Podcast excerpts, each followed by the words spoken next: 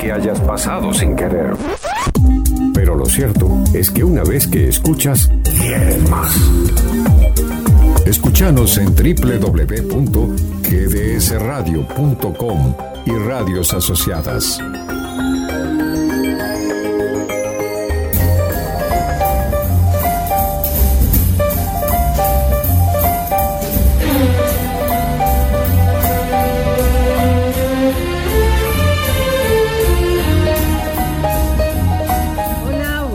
Noches, ¿cómo están? Otra vez aquí en GDS Radio para que hagamos juntos backstage, historias detrás de grandes éxitos. Les doy la bienvenida a ustedes oyentes y por supuesto a Guillermo.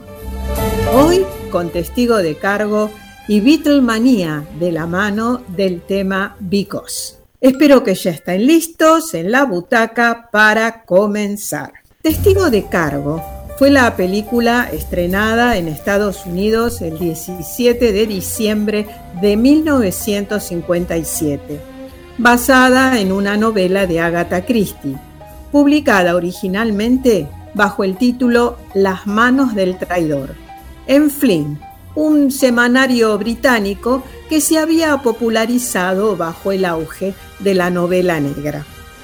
En 1933 se editó bajo el nombre Testigo de Cargo en la colección El Podenco de la Muerte y otras historias. En 1948 se publicó en los Estados Unidos en la colección Testigo de Cargo y otras historias. Y Agatha Christie en 1953 la convirtió en una obra de teatro, con mucho éxito duró varias temporadas tanto en Londres como en Broadway. Y fue tal el éxito que Hollywood comenzó a pujar por los derechos para llevarla al cine.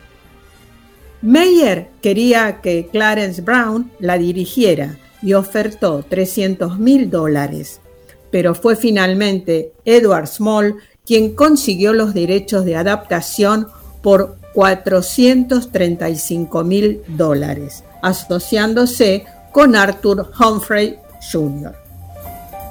El primer director en el que pensaron fue Sheldon Reynolds, quien no había dirigido ni una sola película, pero lo pensaron mejor y eligieron a Bill Wilder, quien aceptó dirigir y escribir Testigo de Cargo por 100 mil dólares y un 5% de los ingresos brutos de la taquilla. Wilder, como era su costumbre, escribió el guion con un colaborador, Harry Karnitz. Esta película es una mezcla de suspenso, intriga y comedia, que transcurre en Inglaterra en 1952. El prestigioso abogado Sir Wilfred Roberts, interpretado por Jazz Lotton, tiene que abandonar el alcohol, el tabaco y los juicios por prescripción médica.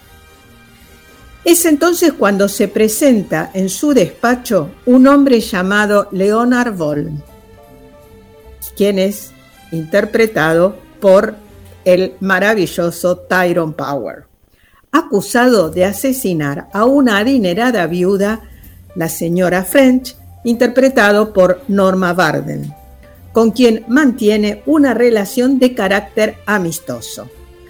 Sir Wilfred pasará por alto las recomendaciones de su médico y de su enfermera, Elsa Lanchester, y asumirá la defensa de Ball. La única persona de la que dispone Ball para testificar su coartada es su esposa, Christine Marlene Dietrich, una mujer distante pero extraordinaria que cuando aparece en escena todo cambia. Vamos al primer audio. Comienza el al principio, vamos a escuchar, valga la redundancia, el principio del juicio a Leonard Boll, para dar lugar a cómo empezó la historia el abogado Sir Wilfred regresa luego de un infarto a su despacho. Oigamos.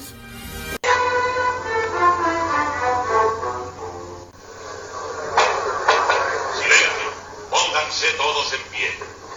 Las personas que desempeñen algún cometido ante sus señorías, los reales jueces de esta audiencia, y el reo en custodia entregado a la jurisdicción del Tribunal Central de lo Criminal, acérquense y presten su asistencia. Dios salve a la reina.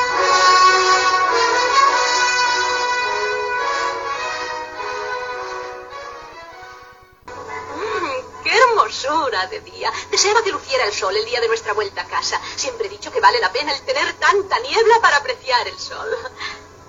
¿Se nota mucha corriente? ¿Quiere que cierre la ventanilla? Quiero que cierre usted la boca. Habla demasiado. Si hubiera sabido que hablaba tanto, no habría sobrevivido al ataque. Vamos, vamos. Hemos pasado dos meses en cama. Debemos tener cuidadito.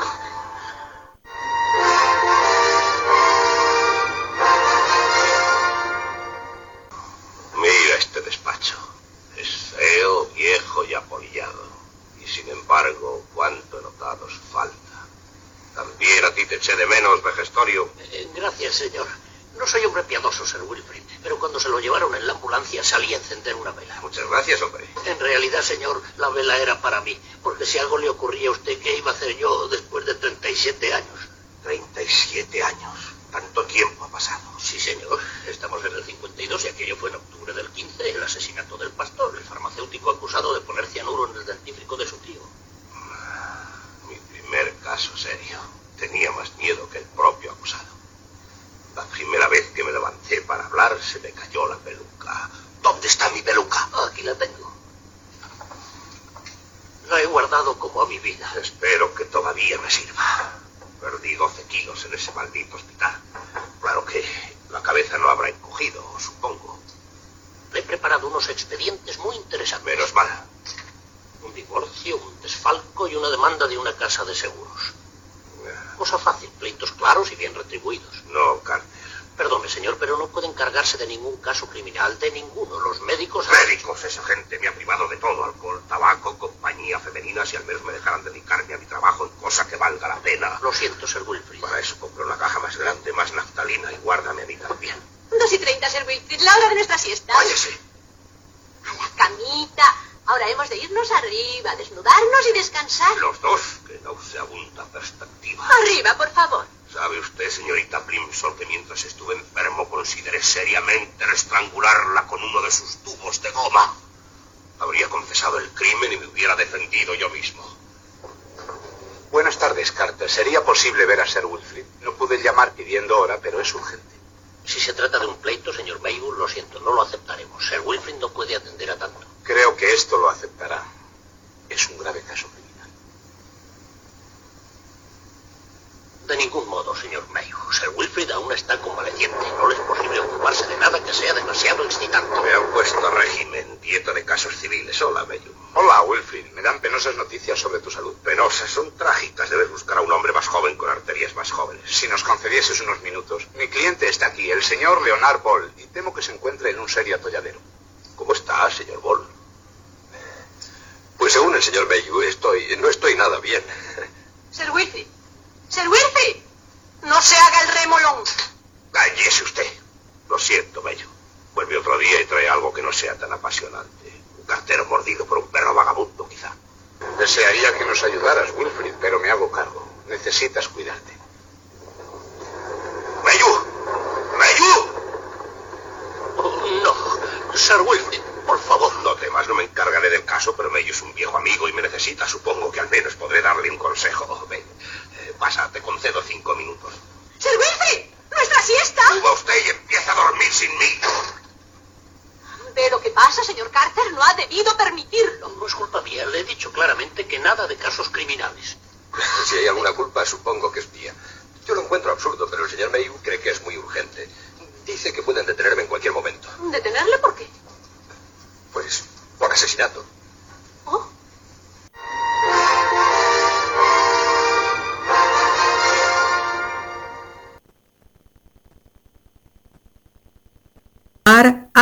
que se eligieran a los principales actores.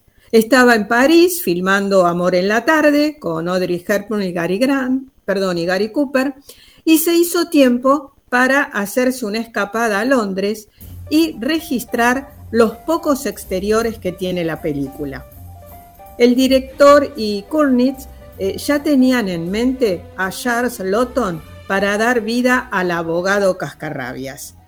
Sir Wilfred, quien modeló su intérprete en un letrado británico llamado Florence Gedela, quien había sido su abogado y se distinguía por girar incansablemente su monóculo mientras interrogaba a los testigos. Los productores querían un nombre importante para interpretar a Leonard Ball, así que pensaron en Tyrone Power como una de sus primeras opciones. Power ya no era el galán de otros tiempos, pero aún conservaba ese aura estelar. El actor no estaba convencido de aceptar y tenía problemas personales. De hecho, su salud se deterioró en los meses siguientes y murió a finales de 1958 a los 44 años. Por ello se barajaron otros candidatos, como Kirk Douglas, eh, con quien Wilder había estado trabajando en cadenas de roca, también Jim Kelly y un jovencísimo Roger Moore. Pero finalmente fue Tyrone Power, aceptó un salario de 30 mil dólares y un porcentaje de las ganancias. La elección de Christine, la esposa del presunto asesino en la película, tiene versiones encontradas. Hay quien dice que fue Marlene Dietrich la primera contratada para el proyecto y fue quien sugirió a Billy Wilder como director. Otra versión, en cambio, asegura que Ava Gardner y Rita Hayward fueron propuestas para el papel, pero que el director fue quien convenció a Marlene Dietrich cuando la visitó en su departamento en París. Y ahora vamos a escuchar cuando Sir Wilfred habla con el señor Bolen. ¿Qué cosas dirá este señor Bolen? Venga, haga el favor. Su procurador y yo creemos que puede usted darnos luz sobre cierto punto importante. Sí, gracias. Yo no he asesinado a nadie, es absurdo. Cristina, que es mi mujer, pensó que podría haberme complicado y que necesitaba un abogado. Por eso fui a ver al señor Bello. Ahora él piensa que necesito un abogado y ya tengo dos abogados. Es un poco tonto. Señor Ball, yo soy procurador. Este caballero es abogado. Solo un abogado puede defenderle ante el tribunal. Oh, ya. Bien, leí en la prensa que la pobre señora French había aparecido muerta con la cabeza rota. Y como también decían que la policía deseaba interrogarme porque yo había estado con ella aquella noche, pues corrí a presentarme en la comisaría. ¿Le apercibieron? Pues eso no lo sé. Me preguntaron si quería hacer una declaración y dijeron que la pondrían por escrito y que podría utilizarse contra mí en el juicio, si fue eso a percibirme. Bueno, ya no tiene remedio. Fueron muy amables y al parecer quedaron satisfechos. Al parecer solamente, señor Ball. Hizo su declaración y cree que ahí termina todo. ¿No comprende, amigo mío, que será considerado como el sospechoso principal y lógico en este caso? Mucho me temo que sea detenido. Pero si yo no he hecho nada, ¿por qué me van a detener? Estamos en Inglaterra. No se detiene ni se condena a nadie por algo que no ha hecho. Procuramos no tomarlo por costumbre. Pero ocurre a veces, ¿no es cierto? Desde luego. Carter. Diga, señor. Deseo ver al señor Broganmore aquí en cuanto vuelva del tribunal. Ah, muy bien. Le gustará a Broganmore. Ha recibido excelentes lecciones de mí, claro. Esta mañana no tenía ningún abogado. Ahora de repente me encuentro con tres. Puede que debamos explicar a Sir Wilfrid que tengo muy poco dinero. No será posible pagar costas y gastos. Pues igual buscaremos un cuarto abogado para demandarle. Tampoco sacará mucho. La verdad, hace cuatro meses que no trabajo. ¿A qué se dedica? El servicio militar me desequilibró un poco, eso y el vivir fuera. Estuve destinado en Alemania. Estaba bien allí y fue donde conocí a Cristina, mi mujer. Ella era actriz y de las buenas. Y ha sido una buena esposa para mí también. Pero la verdad, yo no sé ganarme la vida. Por una cosa o por otra, no he conseguido colocarme desde que he vuelto a Inglaterra. Claro que si pudiera vender mi batidora. ¿Su batidora? Sí, señor. Soy, soy una especie de inventor. Nada grande, pequeñas cosas caseras. Sacapuntas de bolsillo, linternas llavero y cosas así. Pero lo mejor ha sido esta batidora. Ya ve, no solamente bate los huevos, sino que además separa la clara de la yema. ¿Y eso resulta aconsejable? Si fuera usted ama de casa, pronto lo comprendería. Lo malo es que necesito dinero para la fabricación y propaganda. En realidad es lo que esperaba que la señora French hiciera por mí cuando la conocí. ¿Y cómo conoció exactamente a esa señora French? La cosa tuvo cierta gracia.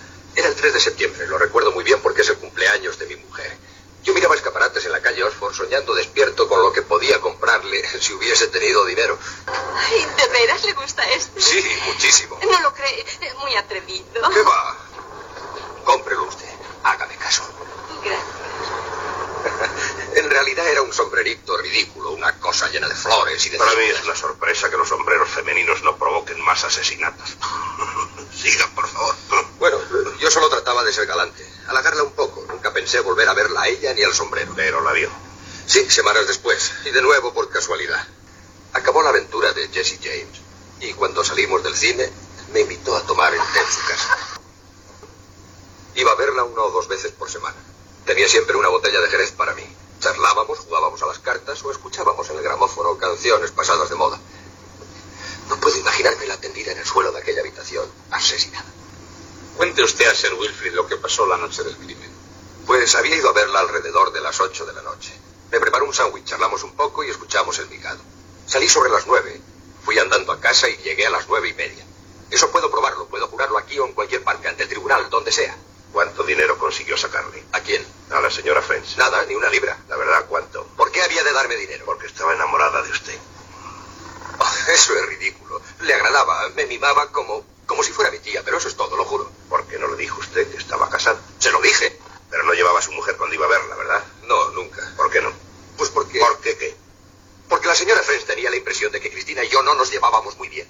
¿Y es así? No, nos queremos mucho. Entonces, ¿por qué tenía esa impresión? ¿Se lo insinuó usted? No, al parecer quería convencerse de que era así. Pero usted nunca la sacó de su error. ¿Por qué? Porque temía que perdiera su interés por mí. ¿Porque era rica? Sí, supongo que sí. Y usted iba detrás de su dinero. Pues sí, en cierto modo. Esperaba de ella un préstamo para mi invento. Solo un par de cientos de libras. Una honrada proposición comercial. Esto es lo que hubiera sido. ¿Acaso es malo? ¿Sabía que era el día libre de la criada? Pues sí, claro. Y fue a verla porque sabía que estaba sola. No, fui a verla porque pensé que se sentiría triste. De acuerdo, triste. Usted y la triste viuda rica estaban solos en la casa solitaria y el gramófono tocaba el micado.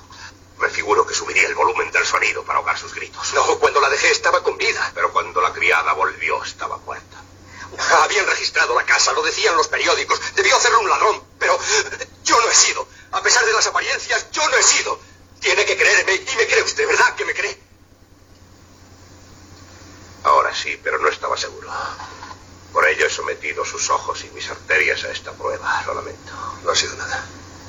En cuanto a las apariencias, señor Ball, no es que sean malas, son horribles.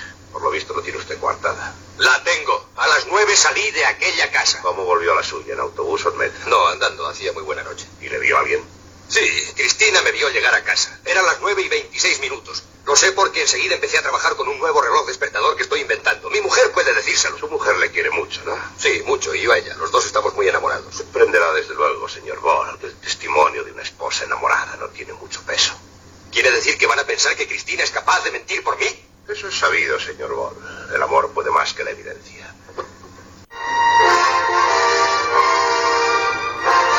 filmación comenzó el 10 de junio de 1957 en los estudios Goldwyn de Hollywood, donde el director de arte, Alexander Trommer, creó el Tribunal Criminal de Londres, conocido como Old Bailey, y las dependencias de Sir Wilfred en el Colegio de Abogados. El decorado era pesado, voluminoso, de madera maciza y dividido en seis partes, cada una de las cuales iba montada sobre ruedas. Entre cada uno de los bloques había bisagras que permitían que la cámara se asomara si la composición del plano lo requería.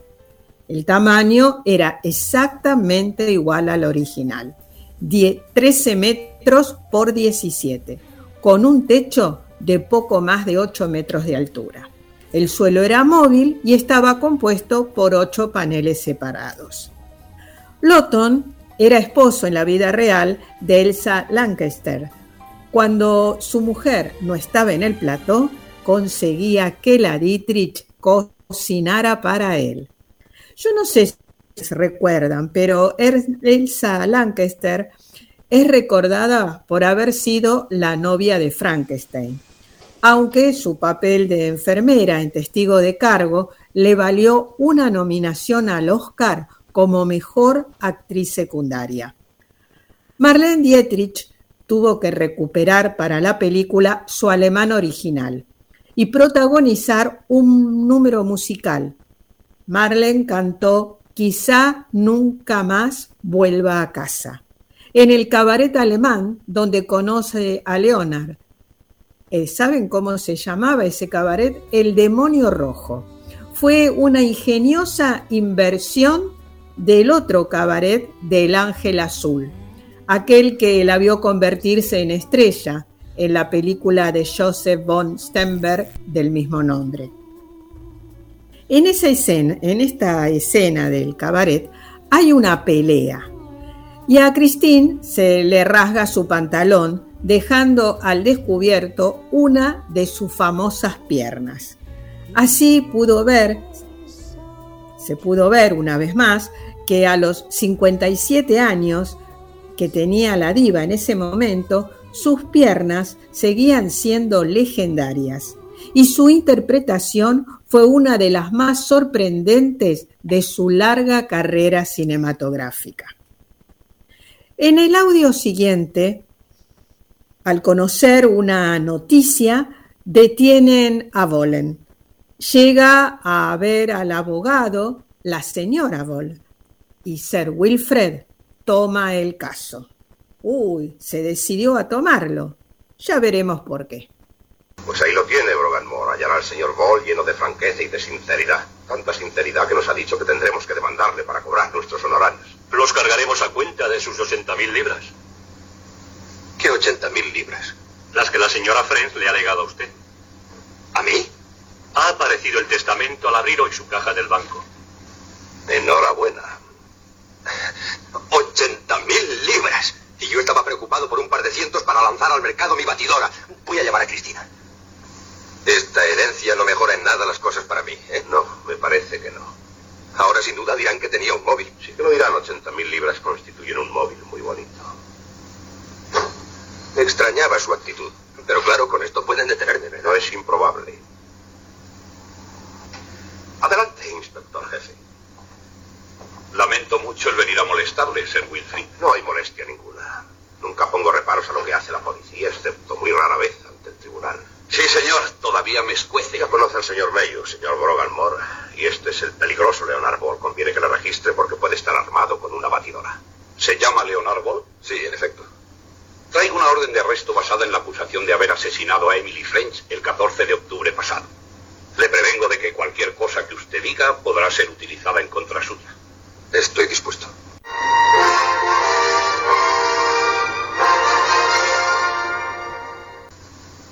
Oiga, voy a llamar ahora a la señora Ball a pedirle que venga. ¿Quiere estar presente? No, gracias. No estoy en condiciones de vérmelas con esposas emocionadas y deshechas en llanto. Ah, señorita Primsol, qué seductora está, esperando como el verdugo junto al cabalso. Tómeme, soy suyo. Acerca de esa señora Ball, trátela con cuidado, sobre todo al comunicarle la detención. Tenga presente que es extranjera, así que prepárese para ataques de histerismo y quizá hasta desmayos. Más vale que apreste un frasco de sales, una caja de pañuelos y un poco de coñac. Creo que nada de eso será necesario. Nunca me desmayo porque no estoy segura de caer con elegancia y no es mi costumbre oler sales porque hinchan los ojos. Soy Cristina Voll. Tanto gusto, el señor Brogan Moore. ¿Cómo está usted? Encantada. Yo soy Wilfrid Roberts. Mucho gusto. Mi querida señora, temo que tengamos malas noticias para usted. No se preocupe, Sir Wilfrid. Sé dominar mis nervios. No hay motivo de alarma todavía. Leonard ha sido detenido acusado de asesinato. ¿Es eso? Sí. Ya lo imaginaba y se lo anuncio. Me alegra ver su fortaleza de espíritu. Llámelo como quiera. ¿Qué ocurrirá después? Que su esposo será sometido a juicio, supongo. Quiere hacerla pasar y explicarle el proceso. El señor Brogan Moore llevará la defensa. Oh. ¿No le defenderá usted personalmente? Desgraciadamente no. Mi salud, es decir, la falta de ella, me lo impide. Pues es lamentable. El señor Mayo habla de usted como del campeón de las causas perdidas. ¿Será porque esta está demasiado perdida?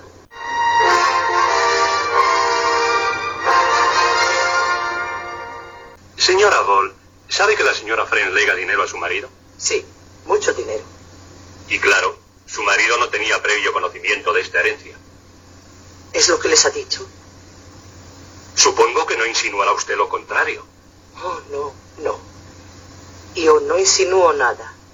Es evidente que la señora French había llegado a querer a su marido como a un hijo o tal vez como a un sobrino. ¿Usted cree que la señora French quería a Leonard como a un hijo o un sobrino? Sí, unas relaciones completamente naturales y comprensibles. Qué hipócrita es la gente de esta tierra. Pues perdóneme, Broganmore. Señora Ball, permite que le haga una pregunta. Las que desee, Sir Wilfrid. ¿Se da cuenta de que la defensa de su marido se basa en el testimonio de ustedes dos? Sí, me doy cuenta. Y de que el jurado acogerá con escepticismo la palabra de un hombre acusado de asesinato y apoyado tan solo por la declaración de su esposa. También me doy cuenta. Tratemos de asegurar al menos que ambos no se contradigan. Sí, no faltaba más. Señora Ball, yo supongo que querrá ayudar a su marido. Claro que quiero ayudar a Leonard. Quiero ayudar al señor Broganmore y quiero ayudarle a usted, Sir Wilfrid. Esto es muy importante. En la noche del crimen su marido volvió a casa a las nueve y media. ¿Es eso exacto? Por completo. ¿No es lo que él quiere que diga? ¿Acaso no es cierto? Sí lo es. Pero cuando se lo dije a la policía pusieron cara de no creerme. Puede que no lo dijera bien, puede que fuera por mi acento. Leonard volvió a casa a las nueve y veintiséis en punto y ya no volvió a salir. Es la verdad, toda la verdad y nada más que la verdad. ¿Está bien así? Señora Ball, ¿quiere usted a su marido? Leonard cree que sí. ¿Y es verdad? ¿Estoy ya bajo juramento? Señora Ball, ignoro lo que se propone, pero sepa que según la ley inglesa no puede comparecer para dar un testimonio que perjudique a su esposo. ¿Qué conveniente es eso? Se trata de un crimen castigado con la pena capital y el fiscal hará lo posible para que ahorquen a su marido.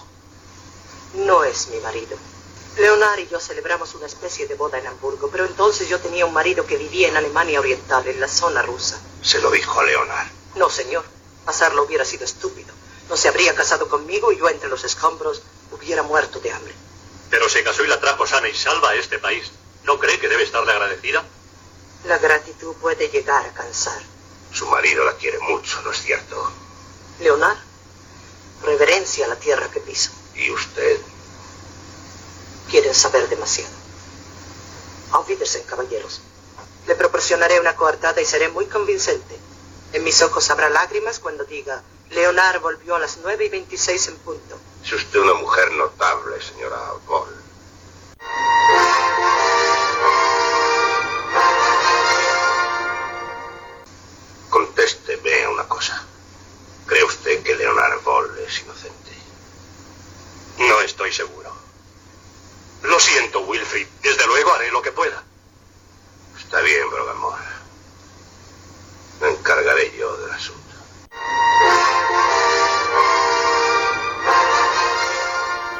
Testigo de cargo se convirtió en uno de los grandes éxitos de la carrera de Wilder.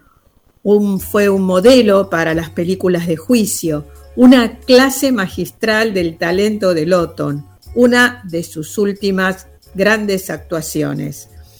También fue una de las últimas grandes actuaciones de Marlene Dietrich y la última Tyrone Power, que como dije antes falleció al año siguiente. Además recibió el reconocimiento de Agatha Christie, quien dijo que era la mejor de todas las adaptaciones de su literatura. El 20 de agosto de 1957 fue el último día del rodaje, jornada que se concretó en las escenas entre Leonard y Christine en la Berlín de finales de la guerra. Es en esa Berlín, derruida por los bombardeos y la desesperanza, donde está la llave de la sorpresa del final. Pero oigamos cómo comienza el juicio. Luego de varios testigos, la querella llama a un testigo especial. Lo vamos a oír ahora.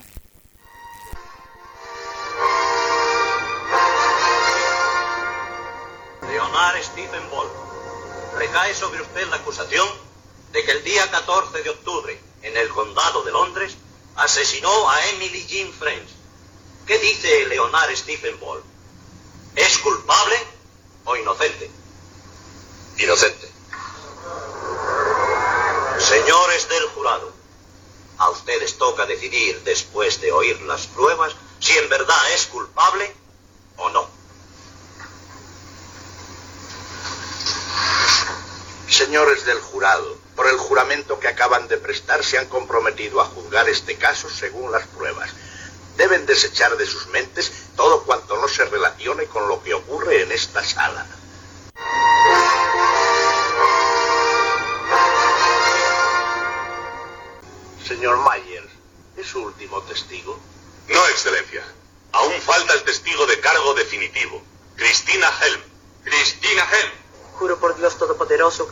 Testimonio que voy a dar será la verdad, toda la verdad y nada más que la verdad.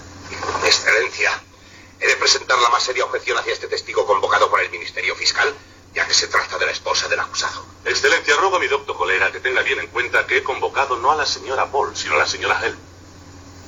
Su nombre es en verdad Cristina Helm. Sí, Cristina Helm. ¿Y ha estado viviendo como esposa del acusado Leonard Ball? Sí. ¿Es efectivamente su esposa? No. Juntos realizamos una ceremonia matrimonial en Hamburgo. Pero yo tenía entonces un marido que todavía vive. Cristina, eso no es cierto. Excelencia, tenemos pruebas de un matrimonio entre la testigo y el acusado. ¿Existe alguna prueba de ese supuesto matrimonio anterior? Excelencia, ese supuesto matrimonio anterior está bien documentado. Señora Hell, ¿es esto un certificado de matrimonio entre usted y un tal Otto Ludwig Hell? Se celebró la ceremonia en Breslau el 18 de abril de 1942. Sí, es el certificado de mi matrimonio. No veo razón alguna por la que la testigo esté incapacitada para prestar declaración. Señora Helm, ¿está dispuesta a declarar en contra del hombre a quien estuvo llamando esposo? Sí. Dijo usted a la policía que la noche en que la señora French fue asesinada, Leonard Ball salió de casa a las siete y media y regresó a las nueve y veinticinco minutos. ¿Llegó a casa en efecto a las nueve y veinticinco? No. Regresó a las diez y diez minutos. Cristina, ¿qué estás diciendo? No es cierto. Tú sabes que no es cierto. Silencio. Debo pedir silencio. Como le dirá su consejero, muy pronto tendrá usted la oportunidad de hablar en su propia defensa, Ball. Dice usted que Leonard Ball regresó a las diez y diez minutos. ¿Y qué pasó después? Respiraba jadeante, muy agitado. Se quitó la chaqueta y examinó las mangas. Luego me dijo que se las lavara. Tenían manchas de sangre. Continúe. Yo dije, Leonard, ¿qué has hecho? ¿Y qué contestó a eso el acusado? Dijo, la he matado. Cristina, ¿por qué esa mentira? ¿Por qué estás diciendo esas cosas?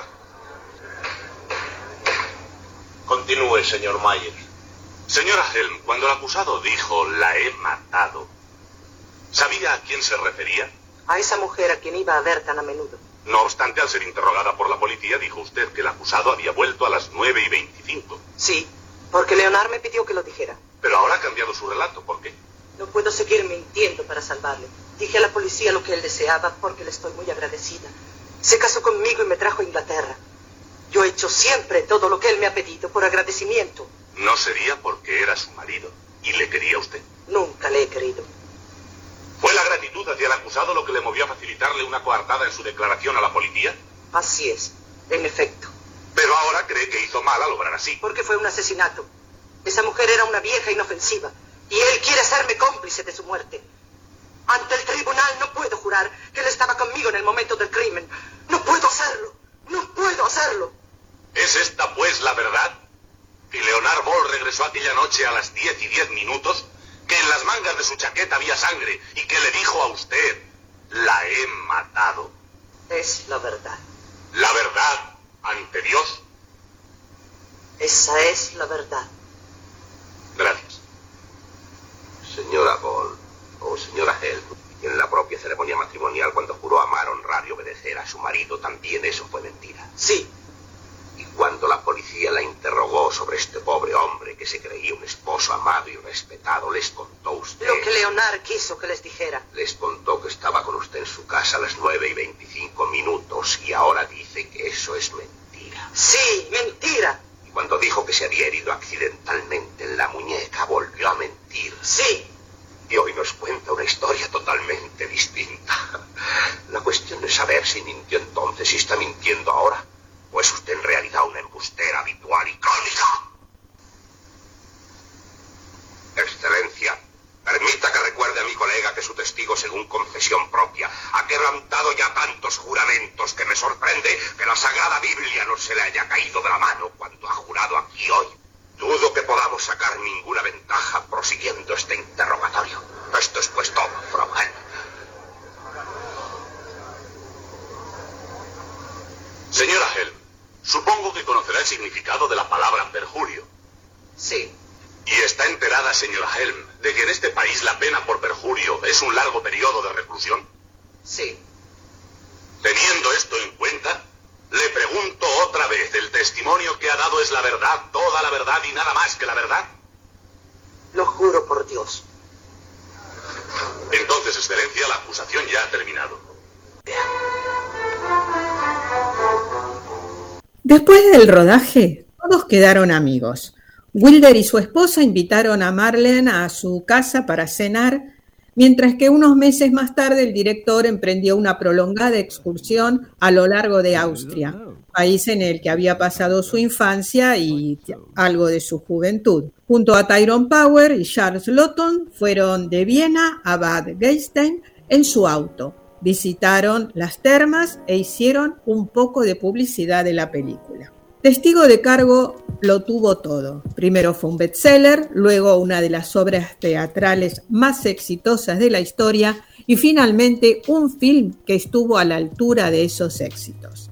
Además, con un magnífico elenco. Las mayores libertades que se tomaron respecto al texto original tuvieron que ver precisamente con la influencia del elenco.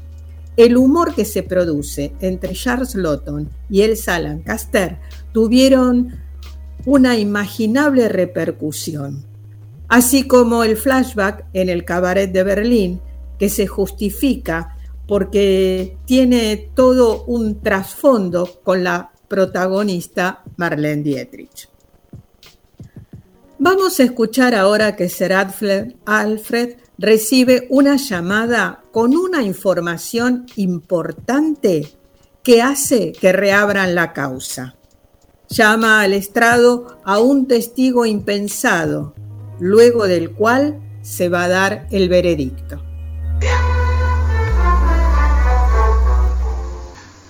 Oiga, Wilfrid Roberts al aparato. ¿De qué se trata? Dígame. Ah, hola, compadre. ¿Qué es lo que ha dicho de la señora de Leonard Ball? No es que lo haya dicho. Lo tengo escrito y todo. ¿Y qué tiene? Escucha esto y abra el ojo. Estoy en la cantina de la estación de Houston, al final de la barra. Y aquí voy a estar 30 minutos porque si no se me va el tren. Si quiere lo que yo tengo de esa individua, déjese caer por aquí. ¿Qué tiene usted? ¿Qué es lo que sabe de ella? ¿Por teléfono? Es mejor que se llegue aquí y traiga dinerito fresco. Escuche un momento.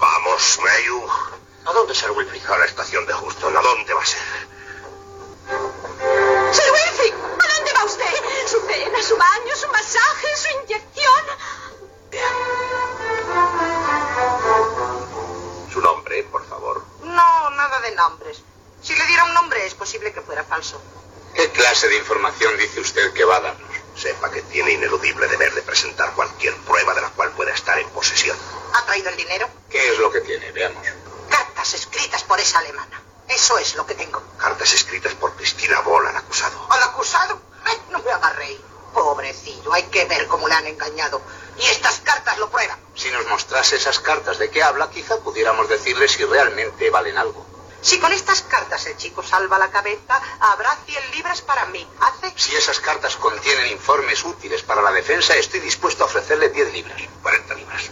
Ah, está bien, venga. Y a ver si así la hacen ustedes polvo. Yo recibí escritos de la señora Paul. Desde luego parece su letra. ¡Demonios! Mira esto. Pero, ¿qué tiene usted en contra suya? Le voy a enseñar algo que le va a poner los pelos de punta. Cristina Boll le hizo eso. Ella no. El hombre con quien yo vivía era un poco más joven que yo, pero le quería. Entonces apareció ella, empezó a verla escondidas y luego un día él me dejó. Pero me fui detrás y los encontré juntos. Le dije lo que pensaba de ella y él me dio un navajazo en la cara. Solicito que vuelva a abrirse la causa para la defensa y que sea llamado un testigo. Excelencia, me opongo firmemente a que la causa sea abierta de nuevo a estas alturas. Llamo a Cristina Helm. Señora Helm, ¿quiere subir nuevamente al estrado? Sir Wilfrid, ¿quiere usted leer la carta en cuestión para que pueda oírla el jurado? Max, amor mío, ha sucedido una cosa extraordinaria. Creo que todas nuestras dificultades han terminado. Sobre Leonard recaen sospechas sospechas de haber asesinado a la vieja de quien te hablé. Su única esperanza de salvarse depende de mí, de mí sola. Imagínate que testifico que no estaba en casa conmigo a la hora del crimen, que volvió con manchas de sangre en la ropa y que hasta me confesó que la había matado. Es curioso, siempre dijo que no me permitiría dejarle, pero ahora si esto sale bien, será él quien me deje porque le apartarán lado para siempre y yo seré libre tuya, amor mío. Contaré las horas hasta que estemos juntos, Cristina. Señora Helm, ¿quiere subir nuevamente al estrado? Y ahora le pregunto, Cristina Helm, ¿escribió usted esta carta? Antes de contestar, señora Helm, quiero advertirle que las leyes relativas al perjurio son en este país muy severas. Si hubiera usted ya cometido perjurio en esta sala, le aconsejo seriamente que no agrave su delito. Pero si esta carta no ha sido escrita por usted, ahora es el momento de declararlo así. Escribí la carta. Con esto, Excelencia, la defensa ha terminado. Vamos, esto acabó. Está tan claro como la luz. Que lo encuentro demasiado claro, colocado con demasiada simetría. Eso es lo que pasa. No le preocupará el veredicto, ¿verdad? No es su juicio lo que me preocupa, es el mío. Póngase en pie el acusado. Señores del jurado, ¿están de acuerdo sobre su veredicto? Lo estamos. ¿Encuentran ustedes al acusado Leonard Stephen Ball culpable o inocente del asesinato de Emily Jean French? Inocente, excelencia. Leonard Stephen Ball se le declara inocente del asesinato de Emily Jean French cometido el 14 de octubre. Se halla libre de cargos y puede abandonar la sala. Hace una hora tenía un pie en la horca y el otro en una piel de plátano. Debería estar usted orgulloso. ¿No lo está? Aún no. Hemos vencido a la horca, pero la piel de plátano sigue todavía bajo el pie de alguien. Testigo de cargo obtuvo seis candidaturas a los premios Oscar. A la mejor película, mejor director, mejor actor principal, Charles, mejor actriz de reparto, Elsa Lancaster, y al mejor sonido y al mejor montaje. En la campaña publicitaria de la película se confirmaba que los actores rodaron sin las últimas 10 páginas del guion, habiendo firmado un contrato comprometiéndose a no develar el final. También se decía que Wilder había colocado dos guardias en la puerta del set para evitar que hubiera espías dispuestos a revelar el secreto. Aunque la publicidad no quería que se supiese el final, yo estuve pensando qué hacía, si se los ponía o no el final. Pero bueno, me decidí porque lo escuchen, porque la verdad es bastante sorprendente. Así que aquí se los dejo y después hablamos. Ya ha oído al juez, será con toda certeza acusada de perjurio, la juzgarán y cumplirá condena. No a perpetuidad, supongo. Si yo representara al Ministerio Fiscal, sí. Usted me detesta, ¿no? Como esas mujeres. Piensa que soy una mala hembra, que me desenmascaró brillantemente y salvó la vida de Leonard. El gran Sir Wilfrid obtiene otro éxito. Pues permítame que le diga que no lo hizo solo. Recibió ayuda. ¿A dónde quiere ir a parar? Cuando fue a verle dijo que ningún jurado creería en una coartada presentada por una amante esposa, por mucho que jurara que su marido era inocente. Eso me dio la idea. ¿Qué idea? La idea de que yo tenía que ser testigo, no de la defensa, sino de la acusación. Yo debía jurar que Leonard era culpable y usted hacerme aparecer como perjura, porque solo así podrían creer que Leonard era inocente. Y ya conoce usted toda la historia, Sir Wilfrid. Le voy a enseñar algo que le va a poner los pelos de punta. Sospechaba algo, pero no eso. Eso nunca. Gracias por el cumplido. Hace bastante tiempo que dejé la escena y nunca había hecho un papel tan importante. Y todas esas cartas azules. Horas me llevó al escribirlas. El inventar a Max nunca hubo ningún Max. Nunca hubo nadie más que Leonard, solo él. Usted sabía que era inocente, ya entiendo. No, Sir Wilfrid, no entiende usted nada. Yo le sabía culpable. No puede ser cierto. No. Escúcheme y entérese ya. Leonard volvió a casa poco después de las 10. Tenía manchas de sangre en las mangas. Dijo que había matado a esa mujer y yo solo podía salvarle. Me lo suplicó. Y usted le salvó a un asesino. Sigue sin entender nada. Yo le quiero. Ya le dije que era actriz. Y de las buenas. Leonard. Yo sabía que ella iba a hacer algo por mí, pero no sabía el qué ni cómo. Leonard. Leonard. Le engañó completamente, ¿eh? Fue usted, Vol, engañó. cuidado, cuidado. Los dos hemos salido de esta con vida. Hemos de conservarla. ¿Dónde están sus tabletas? Usted ha hecho mofa de las leyes inglesas. ¿Quién, yo? Usted me salvó y no pueden juzgarme dos veces por el mismo delito. Lo dicen también las leyes. Ya no puede usted hacerle daño. Ni usted ni nadie. La balanza de la justicia puede a veces inclinarse, pero al final siempre se nivela. Pagarán su culpa. Ese final se encuentra muy lejos y yo prefiero pagar lo antes posible y al contado. Verá, doblaremos sus honorarios. Tendré mucho dinero en cuanto se tramite el testamento. No soy tacaño y quiero que todo el mundo saque provecho de esto. Por ejemplo, a Janet Mackenzie le compraremos el aparato auditor. Y a usted le regalaré un termo. De oro de ley si los fabrican. Cuando te juzguen por perjurio, pagaré cinco mil libras para el mejor defensor que exista. No me importa, con tal de que estemos juntos de nuevo. Tú no sabes lo que he sufrido allí en el estrado teniendo que mirarte a la cara mientras decía que nunca te había querido. ¿Qué pasa, Leonard? Sir Wilfrid, el equipaje está en el coche. Nos quedan 20 minutos para tomar el tren. Ah, es la simpática señorita que conocí en la galería durante el juicio. Leo. Leo. Leo, he estado a punto de volverme loca de miedo. Querían separarnos. Leonard, ¿quién es esa mujer? No soy esa mujer. Soy su novia. Díselo, Leo. Leonard, ¿es esta la mujer con quien fuiste a la agencia de viajes? La que dijiste que apenas conocías, que ignoraba su nombre. Esa soy. Esa precisamente. Y estoy enterada de todo. Usted no es su esposa, nunca lo fue. Es mucho más vieja que él. Hace meses que salimos juntos. Y vamos a hacer uno de esos cruceros, como dijeron en la sala. Díselo tú mismo, Leo. Sí, Leo. Dímelo tú mismo. Ya está bien, Diana, vámonos. No puedes, Leonard. Después de lo que hice, no, no te No dejaré. seas tonta. Yo salvé tu vida cuando te saqué de Alemania y tú la mía sacándome de este embrollo. Estamos en paz. Todo ha terminado. No, Leonard. No me dejes. No, Leonard, no. Vamos, vamos, cálmate. Te sentarán en el banquillo por perjurio. No lo estropees más. Te juzgarán también por encubridora. Y eso ya es más grave. No me importa. Que me juzguen. Que me juzguen por perjurio o por encubridora o... Vámonos.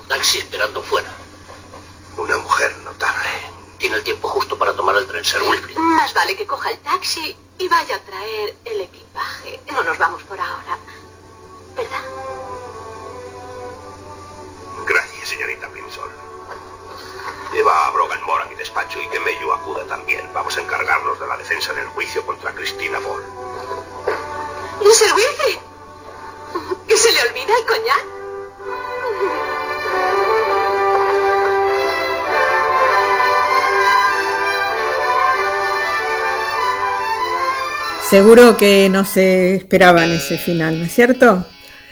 Eh, así que les quiero comentar que en una, una vez que ya se terminaron todas las escenas en el tribunal, Wilder y el equipo se dedicaron a preparar las escenas que transcurren en la estación de Easton, en donde aparecía Marlene Dietrich con una nariz y un acento falso, eh, que fue la que le dio las cartas al abogado. Orson Welles, quien era un especialista en maquillaje y máscaras, pasó por el estudio para ayudar a la actriz con la prótesis nasal, mientras Lotton la instruía sobre el argot londinense en las tardes después del rodaje. Está tan bien lograda esa caracterización que no se sabe que es Marlene Dietrich. Les digo que no se pierdan esta película porque realmente es sorprendente y la pueden encontrar en YouTube. Y de esta magnífica película pasamos a una canción tal vez no tan recordada de los Beatles, Because. Después de tantos años de la separación de este grupo, siempre descubrimos algo nuevo. Hoy vamos a bucear en el último tema del álbum de Abbey Road de 1969 llamado Because. Según contó el mismo John Lennon, estaba en su casa escuchando como Yoko Ono tocaba en el piano claro de Luna de Beethoven, cuando se sintió inmediatamente invadido por la música y le pidió a su esposa que repitiera el inicio invirtiendo el orden de los acordes y después algunos acordes sueltos.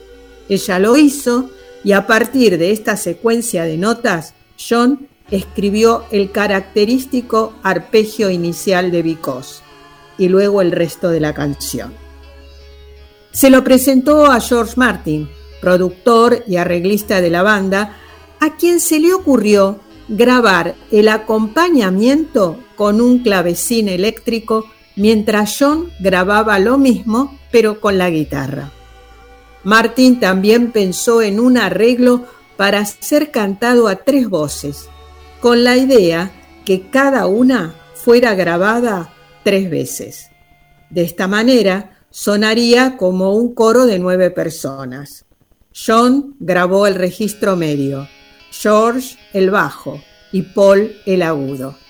Para la grabación en el estudio bajaron las luces a la mitad, quedan iluminados como por el claro de luna. Así fue que el estudio se llenó de una magia misteriosa con el sello inconfundible de Ludwig van Beethoven y el talento de John Lennon.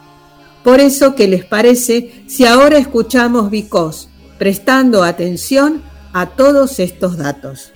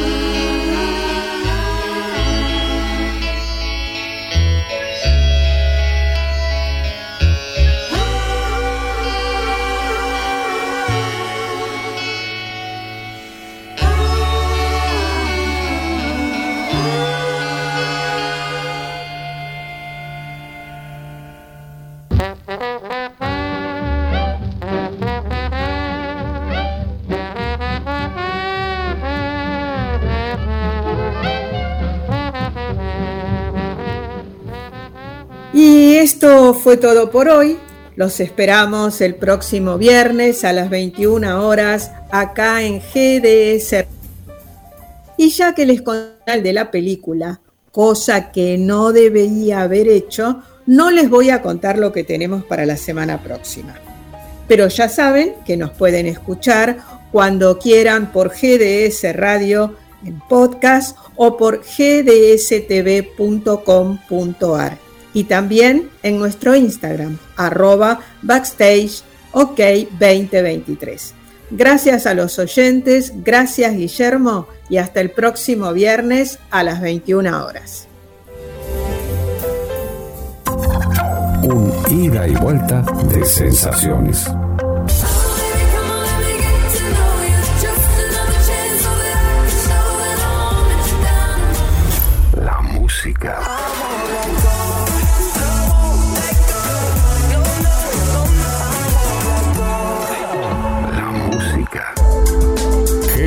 GDS Radio. La radio que nos une.